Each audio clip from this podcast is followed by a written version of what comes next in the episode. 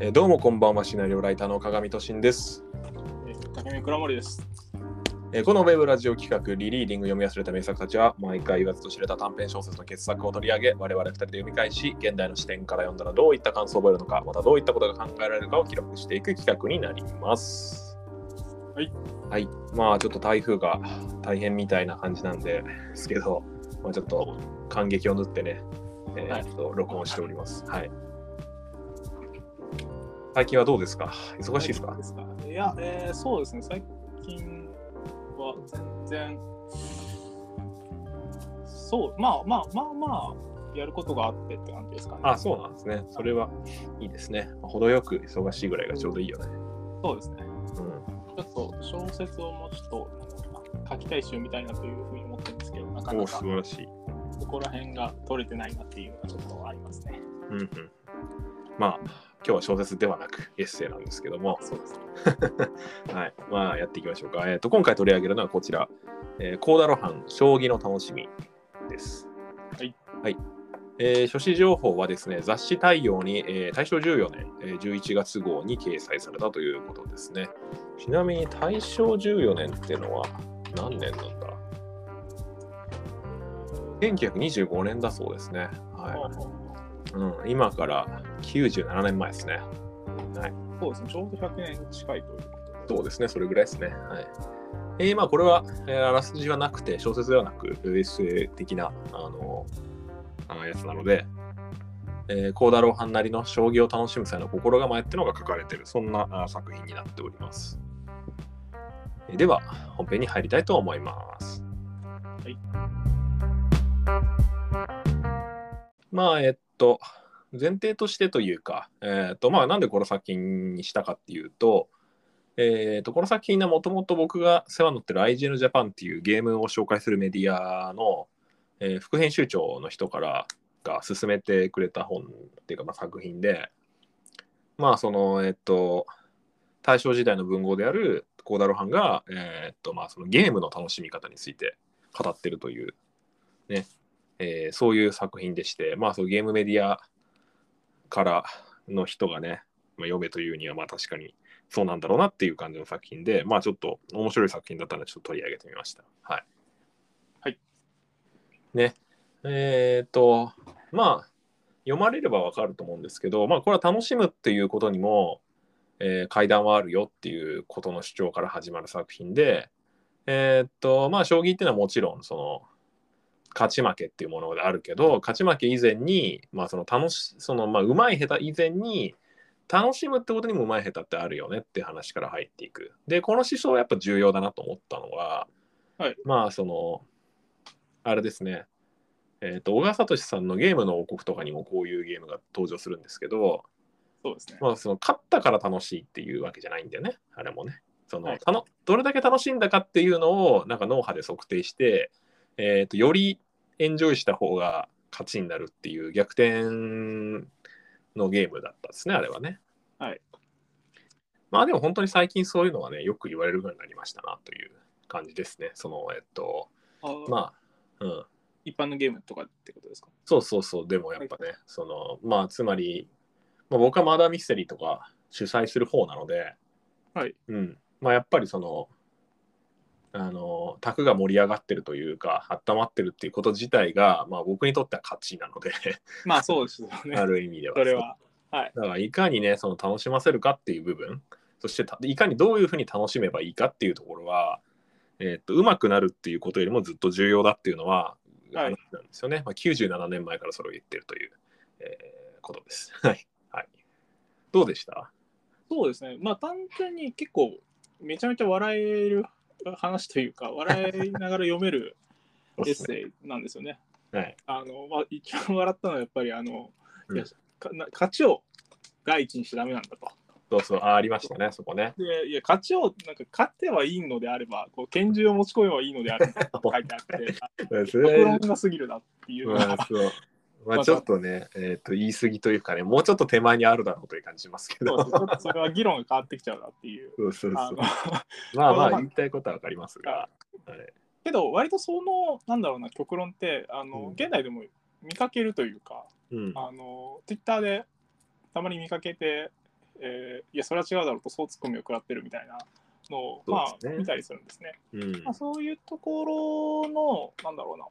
あのまあ、ゲームの話、将棋の話なんで、まあ、それを現代的に言うと、まああのまあ、ゲームの話だったり、うあとはあのスポーツの話そうですね。スポーツのゲームですからね。うん。を持って、でまあ、サッカーでもうはいやっぱよく、あの勝ちを第一にしちゃダメなんだと、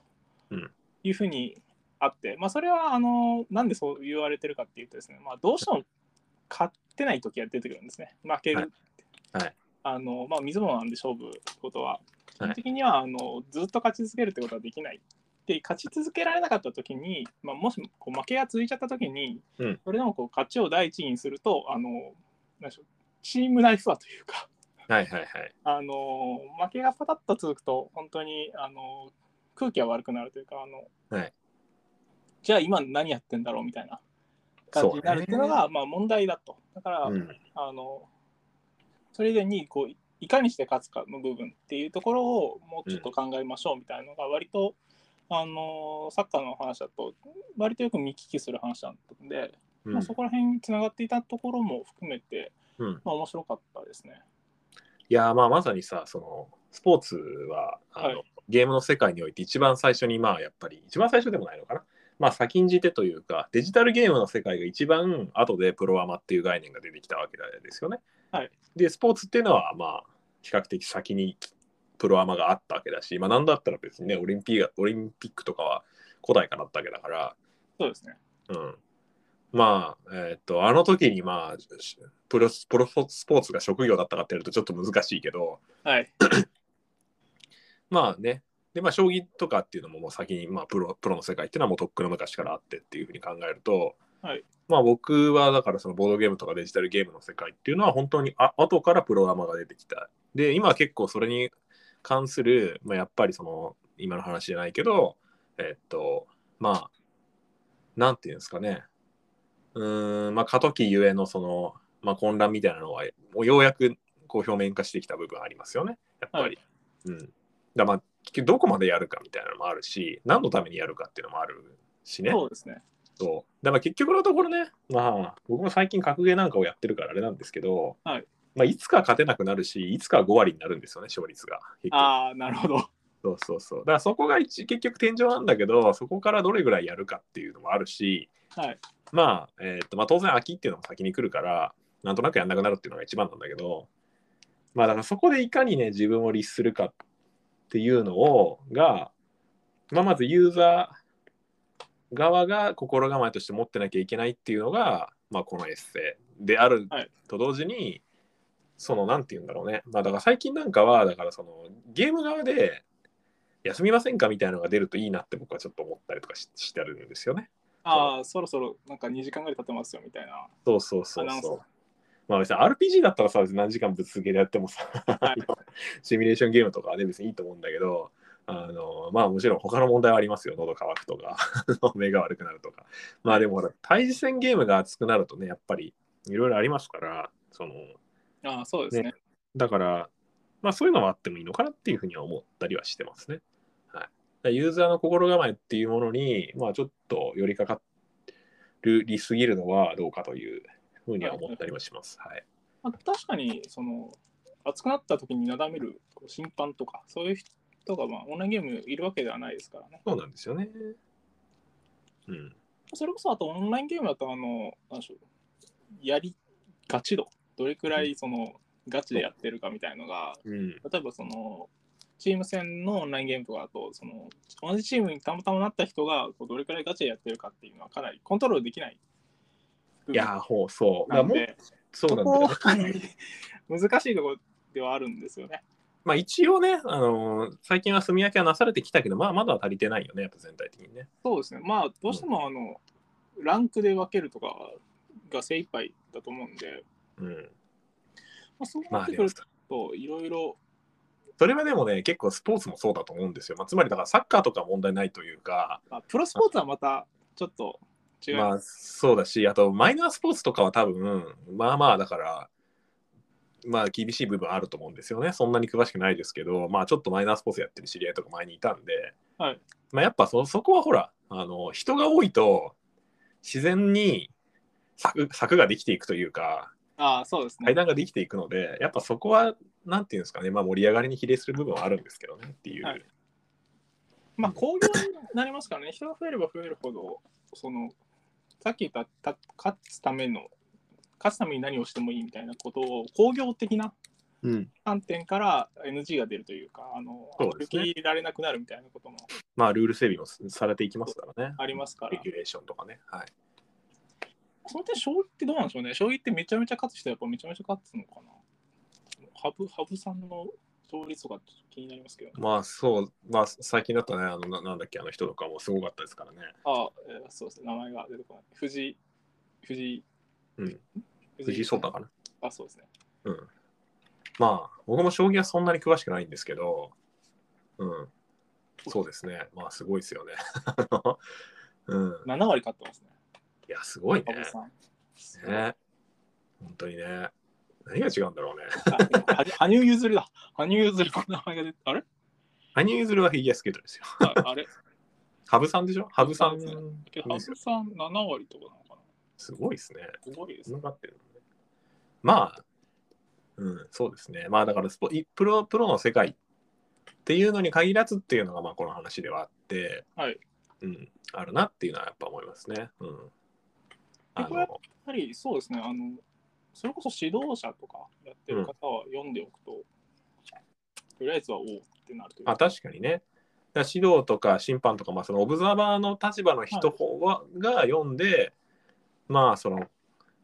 読んでおくというのはいいかもしれないですね。そうですね。プレイヤーに限らずって感じ。そうですね。はい、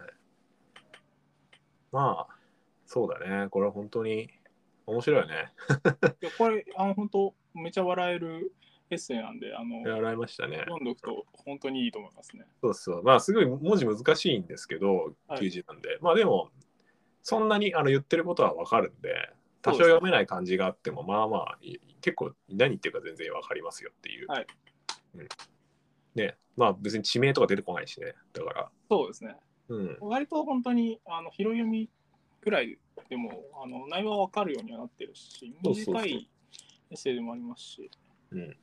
まむちゃくちゃなこと言ってますしね。 あそうですね相当相当無茶苦茶なこと言ってますけどねこれそう勝ちさえすれば満足するというのは甚だ癒しいことであ るまあ、ち学ょんでもっと言葉がね、だからちょっときついのが面白いですよね。そうですね まあ、あとはちょっとまあ当然やっぱ古いんで若干の偏見はありあったりとかするんですけど、はいあのまあそれはさておきですね。まあ唯一だからなんかこう現代の立場から反論できる点としては、はいだからまあ金をかけるのが邪道っていう言い方をしてる部分があってああはいはいまあこれはだからいある半分は同意できるし半分はそうでもないという部分だと思ったんですよね。はいまあ、つまり当然だからゲームの純粋性を担保するためにもう、えっと要はだからギャンブルにになっていくからまあ邪道っていうのは分かるんですよ。はいあのまあねだから賭博行為になっていくしあのーまあゲームじゃなくなっていくっていうかさ、まあいうのはわかるけど逆にだからえっとこう自分まあ今自分がだからそういうこうゲームとかを主催する側になってみるとなんていうかこうテーブルにこうまあおお金が一番わかりやすいんでお金を置いておくことによって参加者が前のめりになるってことがやっぱあるわけですよね。はいまあ、つまりだからまあ今まあつまり何が言いたいかっていうとこのあの大正14年にはペイウォールっていう概念が多分あんまなかったと思うんではいあったらすごいんですけど、まあ、あったのかもしれないけどね、まあ、その考え方としてちょっと方方があったかもしれないですけど、まあ、現代のはないわけじゃないですか。現代無料の娯楽がいっぱいあるわけだから、はいまあ、多分昔はなかったと思うんですよ。だから、その、まあ、お金を、まあ、例えば5000円とか払ったら、そのまあ、アミューズメントなり、えーアトラクションなり、まあ、ゲームにですね、まあ、やろう的になるわけですよ。まあ元を取ろうっていうこそとうそうそう、そうなんですよね。あった分だけうんは、まあ、楽しむぞというそうそう。で、まあ当然やっぱどういう立て付けでやるかにもよよるし、その、はいただ呼ばれただけっていう人もいるしね、わかんないんでそこは。はいそう。だからそういう時のために、まあなんかお金と場所っていうのを、まあちょっと用意して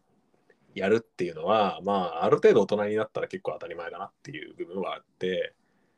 だからまあ賭博行為になる必要はないんだけどただやっぱその、まあ、無料と有料の差っていうのはやっぱ大きいなっていうのはあるんですよね。まあやっぱりそのの有料にすることによってその治安が良くなるみたいないやもうもうこと絶対はあありますのよく言われるところですし、いや本当そうです、はい。まあ、それは多分新先輩の方があのより身に染みて感じてることだと思うんですけどいやまあだからそこはねやっぱ現代の価値観からするとえーっとまあつまりだいくらにするのかっていう問題の方が大事ですね。まあ正直、まあ、当時がどれくらいその、まあ、どういう立ち位置に将棋が置かれてたのかわかんないですけど、まあ、現代で言うと本当に何でしょうねある種伝統的なというかあの敷居の高さみたいなものが、うんうんあの置かれていて、まあ、それとそのお金、まあ、世俗的なところのあのまあ食い合わせが良くないっていうのはちょっとありそうだなというふうにはほうほうほうとというと。まああのーある種こう道道みたいな、うんスポーツというよりはその剣道とか柔道とかあー道に近い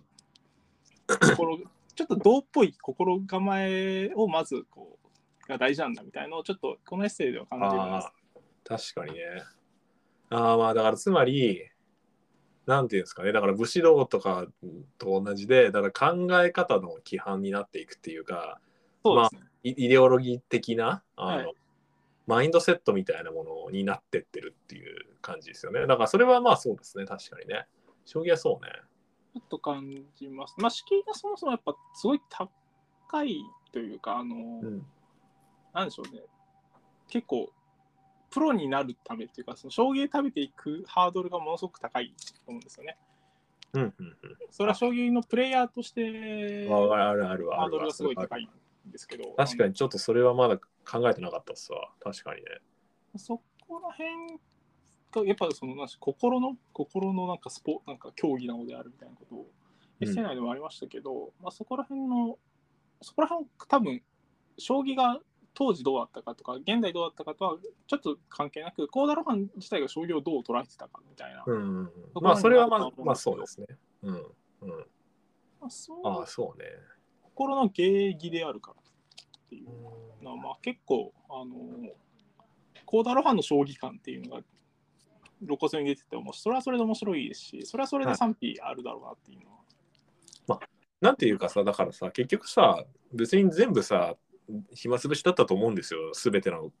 ゲームっていうのは。 あのえーっと最初にチェッカーやった人もさあの本当にだからあのねフランスの洞窟でなんかゲームみたいなことしてた人も最初はただの本当に娯楽だったと思うんですけど、はいなんていうか石転がした楽しいみたいな。でもさそれがいいさやっぱ徐々に徐々にやっぱこう道っていうか確立されていくにあたってさ、はいそれこそやっぱ道になっていくんですよねどうどうになんとかなんていうそかうです方法論みたいなものになっていくっていうかか価値観思想になっていくわけじゃないですか。まあ、でそうですね。あとはちょっと気にな,、気になるというか、あのまあ、ど剣道とか柔道とかの動画、まあ、どっから来たのかみたいなところを、まあ、詳しく知ってるわけではないんですけど、まあはいあのある種の集客のためだったんじゃないかみたいなものをどっかでちらっとまあ読んでいて、ああなるほどね。あのあだから、うん、あ基本的まにはそう相手を倒すことがだ第一義であって、はいその技術がもともこう確立化され確立されていったところで、うんあのまあ、ただそれが必要なくなった平時で平和になって必要なくなった時に、まあ、それをこうキープしておくために、まうあ、ん人をこうどんどん呼ばん呼び込まなきゃいけないと。あ